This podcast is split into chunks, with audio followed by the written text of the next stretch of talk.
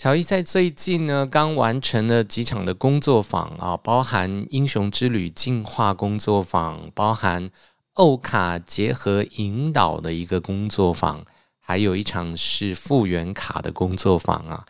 啊，这么多场的工作哈、啊，对，其实也让这个乔伊的最近的那种身体压力有一点点大。乔伊的身边也有很多的小伙伴呢，他们也会跟乔伊来反映啊，在最近他们可能内在的情绪或者是感受到那个能量呢，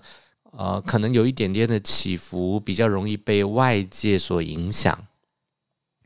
哦，是。那在这样的状态底下呢，很多人就会感受到哦，有那种压力的感觉。对，乔伊想来聊一聊这样的一个压力。那在什么时间底下，我们比较容易感受到压力的存在呢？OK，那呃，乔伊是这么看的哦，就是当我们有一些未完成的事件，比如说，哦、呃，我我内在有些需要，我我希望能够做到什么样的事情？比如说，哎，我好累哦，我好想休假。对，那我想要出国去旅游，那或者是我想要在家陪陪孩子。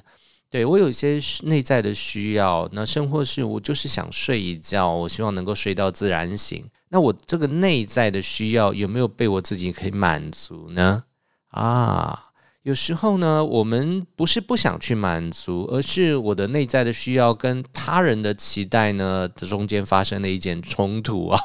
对，那我想要，我想要好好的睡一觉，我想要准时下班，但老板又希望说，哎，Joy 呀，你可不可以在明天上班的时候把这个简报给做完？我明天一大早董事会要使用。OK，那我就没有办法准时下班了，对吗？我想要回家好好休息的这个需要呢，没有办法被满足，它形成了一个呃类似于未完成的事件哦。这另外还有一点就是，有时候大环境啊，大环境变化其实也比较大一点点。那在这个时代里面有非常多的黑天鹅的出现啊，那有很多的想很多的这些发生呢，是在我们之前都没有办法意想到的，它突然之间就发生了。在这样的一个大环境底下，有时候我们很难选择前进的方向。那过往我们可能就是在环境比较单纯的时候，我有一个目标在啊、对，那是我的目标，我要往那里前进，我要去达成那个目标啊，我我就尽全力往前走啊。那如果说，哎，那个地方我觉得有一点点危险，也许我就撤退，我就放弃，对，我可以后退，对吗？对，我可以逃走，好，我可以不面对它。对，然后这就是人类是这种动物的基本本能啊，战或逃啊，战斗或逃走。对，那在现代的这样的一个复杂的大环境底下呢，其实战或逃呢，其实有时候很难去选择。那无法判断的时候，有时候我们就会卡在中间啊，卡在半当中就僵住了。在这种状态底下呢，其实也会为我们带来一个压力感，就是啊，这个这再不动也不行啊。可是到底要前进还是后退呢？那我我是不是能够放下呢？所以在这么多的一些考虑当中呢，人反而就僵在当下，僵在那个原地不动，导致于他有那个焦虑感，导致于他有那个压力感。那我们看到自然界里面呢、比如说一些小鹿啊，对，那它被这个狼或者是一些肉的肉食动物在追逐的时候呢，然后如果说，哎，它侥幸的逃过了一劫，那这时候我们就去看，哦，那个鹿它会做什么动作？它会在这个时候呢停下来，然后开始颤抖，然后好像这种有一点点抽搐的那种感觉，一直在抽搐，不断的颤抖，对，不断的颤抖。一直到他把那个恐惧的部分呢给释放出去，他把那个恐惧的能量给完整的释放出去之后，你就会看到那只鹿又好像没有事发生一样啊，开始慢慢的悠闲的吃草。但人没有办法，哈哈，人都讲啊，这一朝被蛇咬，十年怕草绳哦。所以他只要有发生的一些事情，他就很容易一而再再而三的去回想那些事情。对，导致那个事件没有办法完整的过去，我们会把那个那个焦虑，我们把那个恐惧全部都一直留在身体当中，而没有去释放它。人类很有趣啊，他其实也会因为很多跟自己其实不相干的事情，然后他会进入的那个压力的感觉。我们会看到别人的曾经的生命事件。比如说你在网上看到一个新闻啦，他人的意外啦，对，然后或者别人做了什么样的事情，结果导致了不幸啊。是的，那我们会吸取别人的教训啊，所以呢，这个全世界里面，只要你收到了在哪些地方做了不该做的事情，哪些地方有什么样的一个发生，我们其实都会把他们的那些经验教训全部都留在自己的想法当中哦。那所以呢，这些想法它就会一而再、再而三的在勾动我们。让我们有那个压力的感觉。好，所以呢，呃，这也是很多现代人的压力的来源哦，就是看到别人曾经的发生，然后或者看到别人现在的发生，结果就造成了自己的压力。那这种压力呢，很多都是想出来的，因为他本人没有遭遇到，本人没有遇见那个压力，但是他把别人的压力当成了自己的。那至于有了这么多的压力，我们应该怎么去应对，怎么去释放这些压力呢？乔伊自己的方法呢，有动跟静两种方式啊。我自己呢，可能更多的就是通过一个，比如说静的方式，像是啊，通过一个静心啊、正念啊，去接纳那一个压力本身，有那个觉察、觉知，去看看它到底是不是真正的发生，还是它只是我想出来的。如果是想出来的，那我就放一放，我把我的所有的。这个注意力、关注力放在当下正在做的那件事情，这样就可以很恰当的去切割了那些与我无关的部分。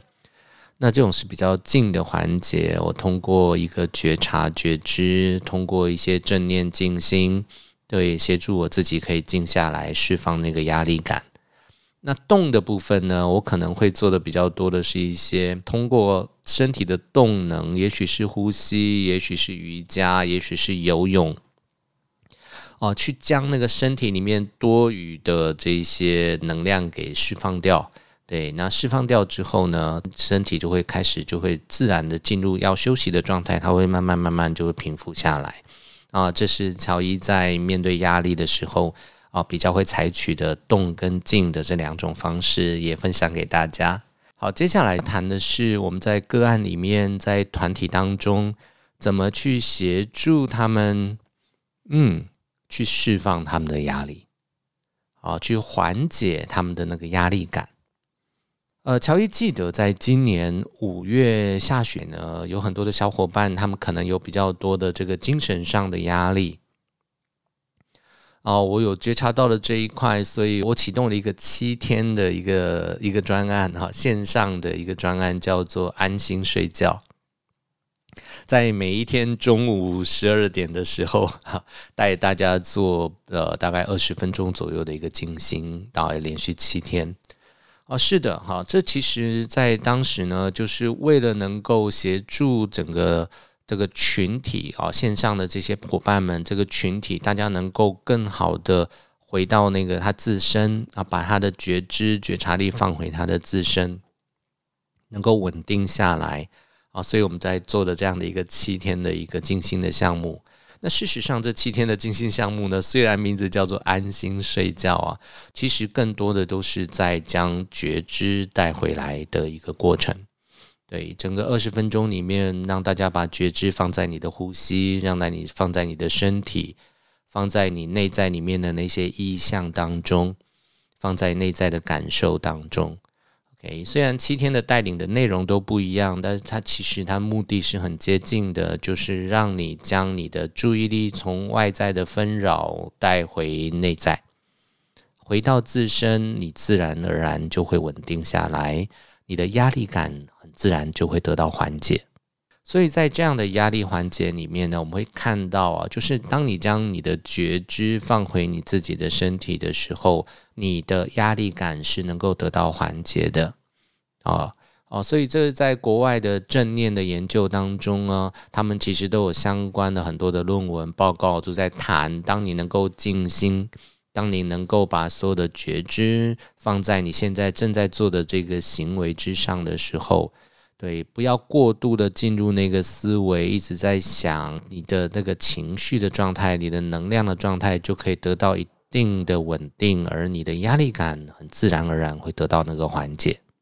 在国外的这些脑神经科学研究当中呢，他们也有类似的报告啊，就是说当他们遇到的一些可能是呃有一点这个情绪困扰的人，比如说他可能是长期的忧郁、抑郁这样的一个状态的人，他们会带他去进行相关的这种正念冥想啊，哦，对，让他定期的去做这样的一个体验，那就会发现说，在这样的一个长期的、定期的进行正念冥想之后。他们的情绪状态都会得到了一定的缓解。那另外还有一个方式呢，其实是跟呼吸相关的啊，就是去通过这种呼吸来来缓解我们的压力。那乔伊以前上过一些课程啊，他可能比较偏向印度系统的这种呼吸的方式，什么巴氏呼吸啊、净化呼吸啊。那像这一些呼吸的方式呢，其实都会通过我们比较。呃，比较大的换氧的这样的一个操作，协助我们能够这个做更好的这些新陈代谢，能够将体内的那一些呃空气呢，就能够作为更好的一个更新的动作。在国外也其实也有很多的论文啊，就提到了，就是在这种身心症啊的这种心理疾病，或者是这种抑郁、忧郁这样的一个状态。啊，也可以通过这样的一个呼吸啊，定期的去练习特定的呼吸方式，它也可以得到一定的缓解啊。所以呃，如果说你是有压力感的，如果是只是有压力感啊，对，我想要从这个压力的状态当中能够缓解出来，这个我们也可以来试试看，通过一些特定的呼吸的方式，就可以协助我们啊，这个心情上面能够有所不同。那如果说啊，没有去学呼吸，那怎么办？那也很简单呢，深呼吸啊。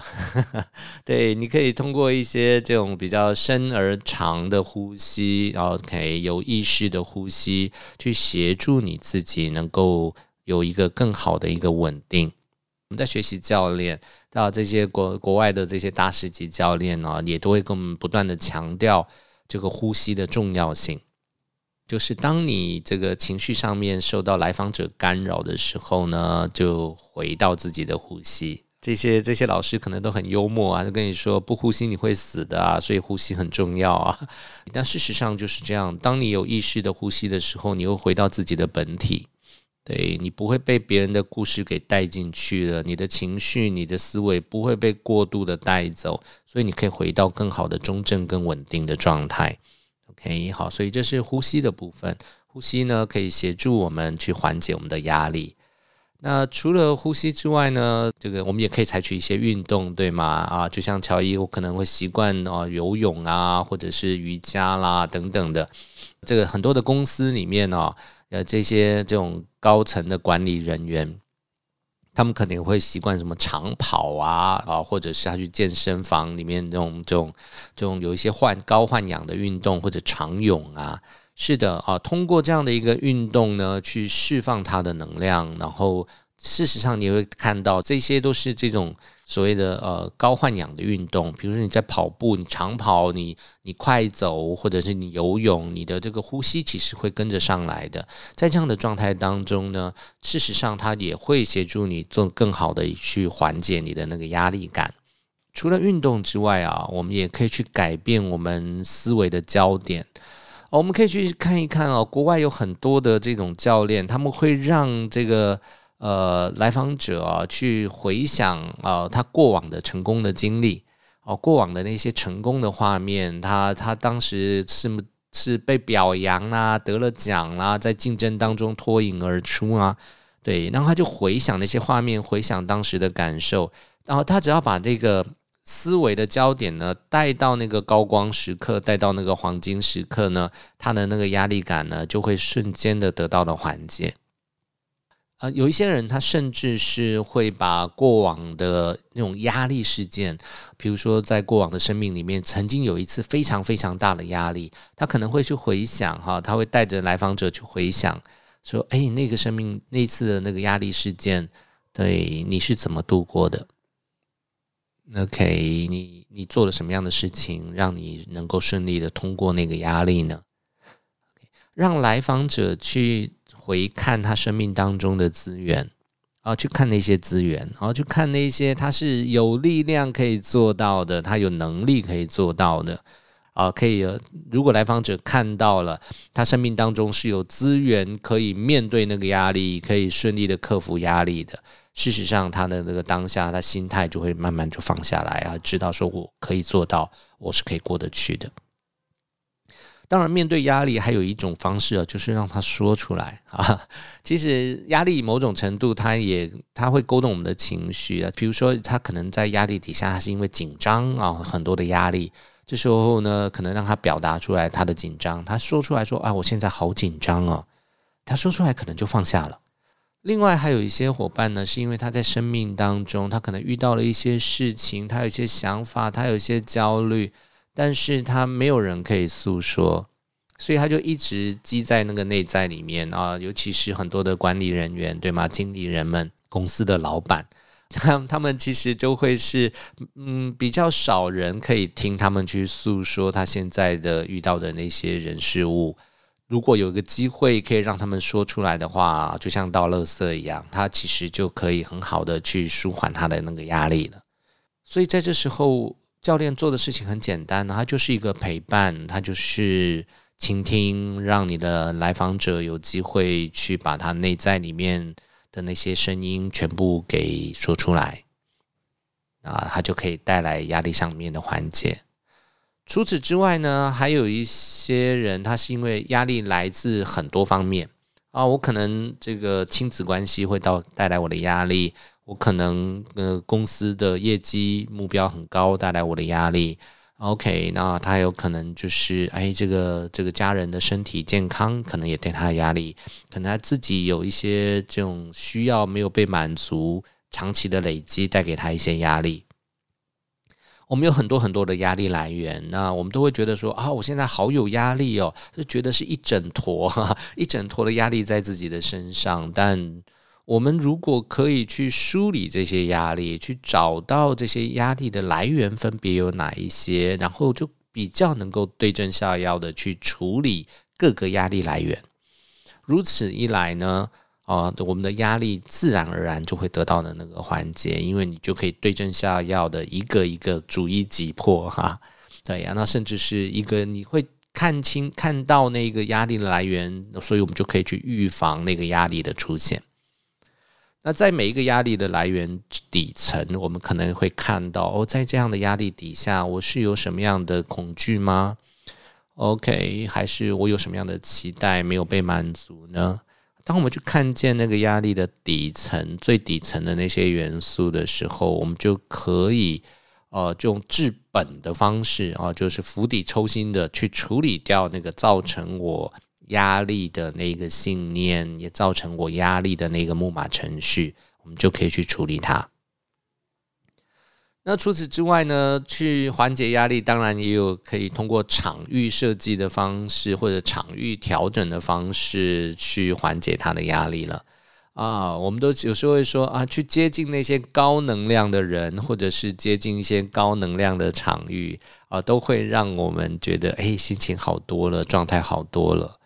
是，那所以去找一个这种风光明媚的，或者是简单的度一个假，然后去海边、去山边，